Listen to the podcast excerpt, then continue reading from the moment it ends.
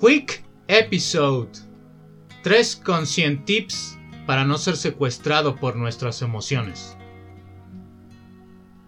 ¿Qué tal? Yo soy Israel Aramburu, este es su podcast Explorando la Conciencia. Ya vimos en el episodio número 5 qué son y para qué sirven las emociones. En este mini episodio vamos a complementar la información. Pero sobre todo lo que buscamos es desarrollar mayor conciencia, de que te conozcas a ti mismo, de que aprendas a regularte junto con tus emociones. Pero antes de ir a los conscient tips, quiero que reflexionemos esto. Las emociones pueden reprimirse, negarse o evitarse. O también pueden secuestrarte, tu mente, tu cuerpo, tu persona, tu ser entero. Cualquiera de estas dos opciones, reprimir o ser secuestrado impide que integres las emociones adecuadamente a tu ser, a tu persona.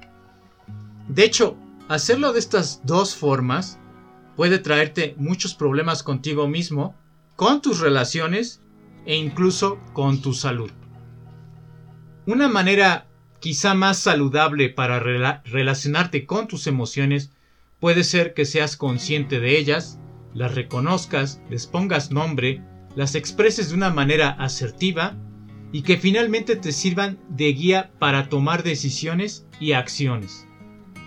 Y es aquí donde te comparto los tres conscient tips para favorecer este trabajo emocional. El número uno, mindfulness o atención plena. Posiblemente has escuchado hablar de esta práctica de conciencia. Mucho se dice de ella, cosas buenas y otras quizá no tanto. Lo cierto es que practicarlo unos minutos al día te ayudará no solo a reconocer tu mundo interior, sino que incluso puede favorecer a tu memoria, a tu atención, concentración, relajamiento y sensación de bienestar. Unos minutos durante el día, ya sea en la mañana o en la noche, detente y busca un lugar calmado y seguro. Allí simplemente siéntate, cierra los ojos, descansa tu cuerpo, deja los pendientes por un momento. Comienza a prestar atención a tu respiración. Tu respiración es el ancla al momento presente. Siente, observa el ritmo, la temperatura y las sensaciones del oxígeno al entrar y salir de tu cuerpo. Observa tus pensamientos, pero no dialogues con ellos. Solo vive este momento, los sonidos, la respiración, tu cuerpo. Sé y está aquí y ahora.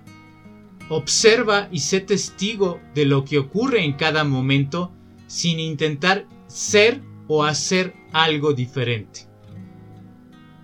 Conscientip número 2. Diario emocional. Elige una libreta en la que registrarás tus acontecimientos emocionales. No se trata del típico diario, sino de un espacio para registrar cómo te sientes en determinados momentos sobre las cosas que te mueven, te tocan o te desaniman. O bien para hacerte consciente de las historias que aún te siguen incomodando y produciendo sufrimiento. El diario emocional es un espacio sin filtros. No debe ser un lugar para describir cómo deberías de pensar, ser o hacer.